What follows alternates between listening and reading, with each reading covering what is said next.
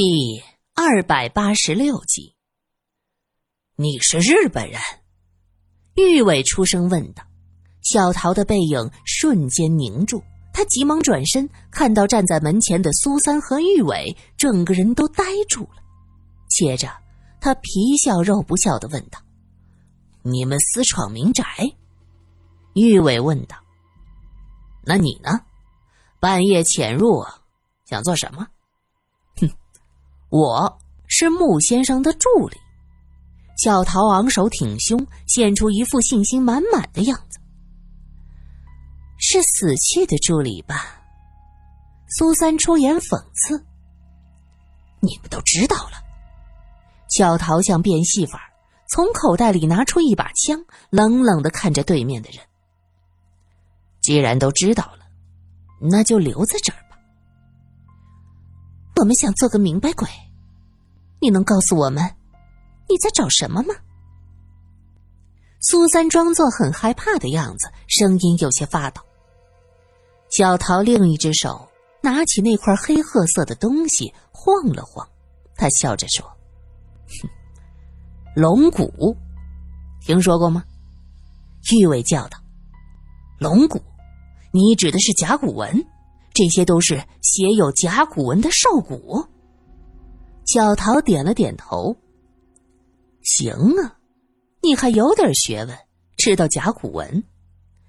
不错，这里一千多片甲骨，我要运到日本去。苏三冷笑：“哼，我可不认为一个战败后被原子弹轰炸的乱七八糟的国家还能搞文化研究。再说了。”这是你们国家的东西吗？你们的脸皮可真厚，原子弹都无能为力了。八嘎！小桃怒了，举着枪走到苏三的面前。这就送你去见你们的阎罗王。你以为只有我们俩吗？苏三指着门外，自己往旁边一闪，呼啦啦，三个举着枪的士兵站在门前。小桃仔细一看，正是今天贴封条的几个人。原来你们设局骗我！小桃怒气冲冲。你很有耐心，等了这么久，想来一定是等得不耐烦了。慕云平突然被抓走，房子被查封，这对你来说是最好的机会。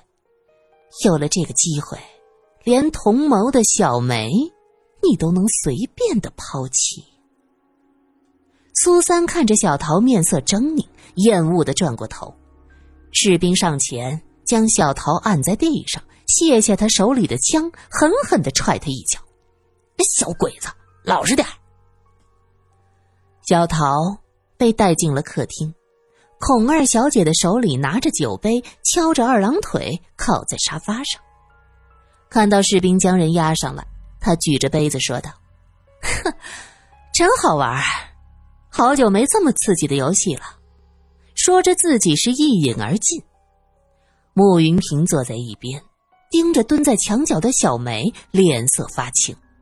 小桃看到慕云平，又看看孔二小姐，她哈哈大笑：“哈哈，我说嘛，你哪里找来这么有力的帮手？原来是攀附上权贵了。”慕云平阴沉着脸问：“小桃，我自问对你不薄，你为什么要这样对我？”小桃冷笑不语。苏三坐下，指着小桃说道：“因为他是日本人。”士兵抬着大箱子出来，孔二小姐起身问：“这是什么？”慕云平也愣住了，他没想到这房子的地下室还有这些东西。士兵将箱子放下，苏三打开盖子说：“这些是刻着甲骨文的龟甲兽骨，应该是中国最古老的文字。”士兵接着又抬上一个箱子，打开后里面还是甲骨文的兽板。孔二小姐哈哈大笑啊，伸手将苏三搂在怀里，她说道：“我的上帝呀，苏小姐！”你是上帝派来的天使吗？这么珍贵的东西，可是国之瑰宝，姨妈知道了，一定特别高兴。苏三被他搂着，慌得手足无措。还好孔二小姐只是非常高兴，用力搂了一下就松开了。苏三吓得赶紧向远处站了几步。正好，第三个箱子也被抬过来。苏三急忙走到一边，打开盖子，这里边自然也是。苏三的声音戛然而止，玉伟问道：“怎么了？怎怎怎么不说了？”苏三脸色突然变得非常的难看，他看向萧琴：“萧琴，你过来看看，这里边都是什么呀？”萧琴闻言，扭着腰肢走上来。哎呀，甲骨文什么的，我可没听说过。不过，我的天哪，这些……萧琴说着，在箱子里翻了几下，拿出一块象牙色的皮子。他仔仔细细的看了看，转向苏三：“莫非那些人偶是是用这个做的？”苏三点点头。对是人体皮肤的气息。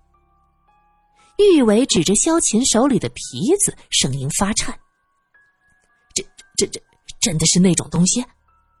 目光中充满了厌恶和惊恐。孔二小姐笑盈盈的问：“这到底什么东西呀？看你们一个个讳莫如深的。”说着也弯下腰去，在箱子里翻翻捡捡。哎呀，都是些皮子。哎这什么皮子？颜色挺怪的。哎，这是什么？孔二小姐突然尖叫一声，将手里的东西扔在地上。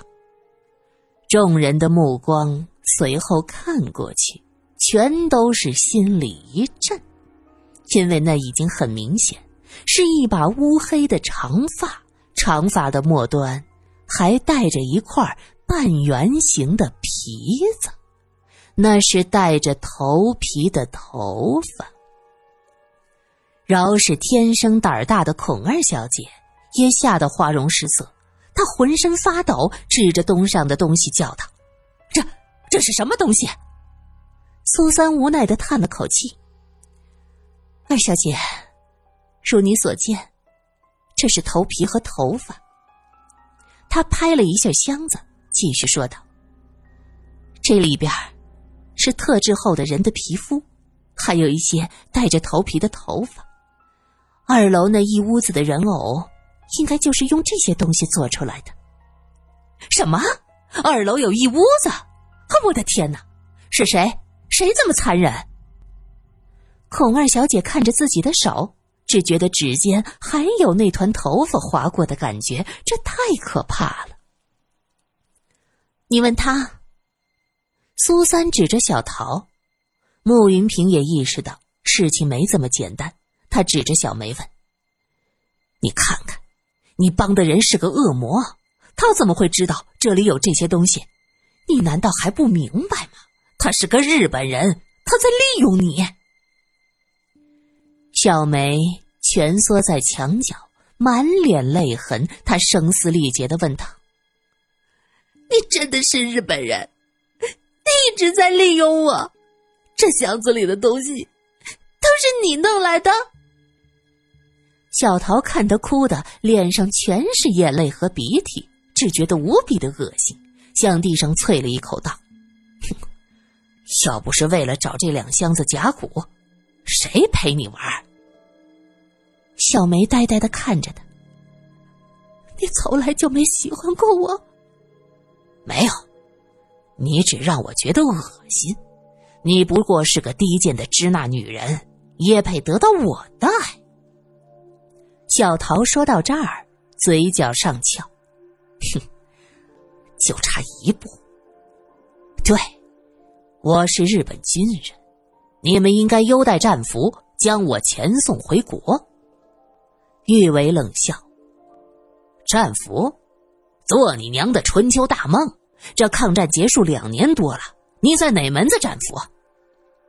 小桃一愣，孔二小姐立刻明白玉伟的意思，他点头说：“你要是将事情都说清楚，我可以想办法把你算作战俘。可你要是负隅顽抗，我就把你投入咱们中国的监狱，让你永远和那些小偷无赖在一起，和你最讨厌的支那人在一起，生不如死。小桃冷笑道：“ 威胁我？我的好名声在外，想必你也是知道的。我孔二想叫一个自诩高贵的人求生不得，求死不能，这是一件很容易的事儿。你不相信？咱试试。”说着，他又倒了一点红酒，举着转了转，说道：“嗯。”穆云平啊，我发现你这小白脸儿还挺有品味，这酒不错。穆云平说道：“二小姐喜欢，我送您几瓶。”好啊，喝着红酒，看着这个小日本被扔到监狱里受折磨，哈，这真是一种享受。小桃跟在穆云平的身边，在南京待了这么久，当然听说过这位二小姐做的荒唐事儿。他知道，他可是说到做到的。想到反正自己已经栽了，还是混个战俘的名字被遣送回国的好，他便挺着胸脯，做出一副大义凛然的样子。他说道：“我叫长谷川陶久保，曾经是军人，一直从事情报方面的工作。这栋房子本来是一个日本教授住的，教授的长女庆子是我的女友。”小女儿玉子喜欢人偶，这些皮头发就是教授为小女儿做人偶准备的。苏三听到这儿，牙缝里挤出两个字：“变态。”小梅像疯了一样扑上去撕他：“你果然是日本人！你这个混蛋！你这个杀人犯！”小桃一把将小梅推开，他冷笑道。你的家人又不是我杀的，莫名其妙。小梅踉跄着倒向后面，穆云平一把揽住她的腰，牢牢的将她接住。他怒视着小桃桃：“如果不是你们侵略我们的国家，他的家人怎么会死？弱肉强食，这本来就是自然界的规律。你们落后，就活该被人侵略、被人统治。还有。”如果你们不反抗，也不会死那么多人。喏，这里的皮子和头发，就是那些试图反抗的人的。好多的皮子呀！教授费了好大的劲儿特制呢。小桃指着另外的两个箱子。教授一直希望能把这些甲骨运回国，可惜呀。他们全家效忠天皇，以身殉国了。我想完成教授全家的遗愿，可惜我功亏一篑，被你们破坏了。你们这些愚昧的中国人，要这些甲骨能做什么？别忘了，你们只会叫他们是龙骨，用来煮中药，真是笑死人了！小贼，你知道个屁！玉伟见小桃嚣张的不可一世，他突然一拍桌子站起来，指着小桃说道：“你们不过是唐朝时跟咱们学点东西，自己稍加改造一下，就真以为有文化了？爷告诉你，差着十万八千里呢！真正的文化是什么？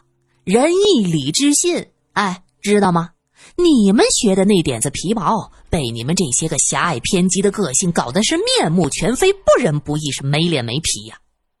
萧琴在一边喊：“好，说的太好了。”小桃冷笑道：“哼，你们抱着过去的那点荣光，还能有什么？你们的文化人鲁迅在《电的利弊》中，却是这样谈到中国人发明的文化的。”外国用火药制造子弹御敌，中国却用它做爆竹敬神。外国用罗盘针航海，中国人用它看风水。外国用鸦片治病，中国却拿来当饭吃。苏三听到这儿，他气道：“我们中国人也将火药用于战争，宋朝时期就曾经用火药做武器，但是我们爱好和平，不推崇把火药用于战争。我们中国人用罗盘针航海的时候，哥伦布还没有投胎呢。至于鸦片，哼，你觉得当年英国人往中国倾销鸦片，是为了给中国人治病吗？鲁迅先生当年这段话是针砭时弊的一剂猛药，但也有偏颇之处。中华文化的精髓，又岂是你们这些侵略者能懂的？苏小姐说的对，我喜欢。孔二小姐笑盈盈的冲着苏三伸出了大拇指。你说甲骨文，好啊，我就来和你说说这些甲骨。的确，在清末王一荣发现甲骨之前，有些药店拿它做龙骨，当做一味中药。这任何事情都是有一个发现的过程的，我认为这无可厚非。一八九九年，王一荣先生鉴定和收购殷墟甲骨文，可惜呀，他壮志未酬身先死。后来刘鄂先生继承了王先生的遗志，出版了第一部甲骨文词典《铁云藏龟》。第一个提出甲骨文的是殷人刀笔文字的定义，罗振玉先生又做了《铁云藏龟之语》以及《殷墟书契考试》等书，而你们日本。最早的关于甲骨文的著作是日本高田中州所著的《古传篇》，这比罗振玉晚了十年。在此期间，中国其他学者也有很多的著作。你凭什么说咱们中国人只会用甲骨熬汤？倒是你们，你们侵略的炮火摧毁了多少我国的文物，还好意思在这装作保护文物分子？你分明是觊觎我们国家的宝贝，想据为己有罢了。哼战败了还这么无耻！我呸！苏三越说越激动，冲着小桃就啐了一口。萧琴在一边看的是目瞪口呆。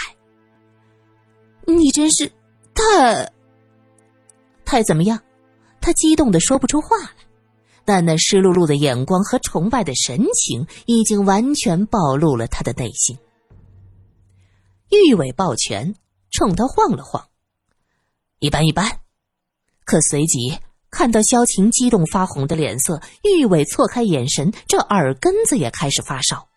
他轻轻的低下头去，砰砰的心跳加速，他不敢正视萧晴殷切的目光。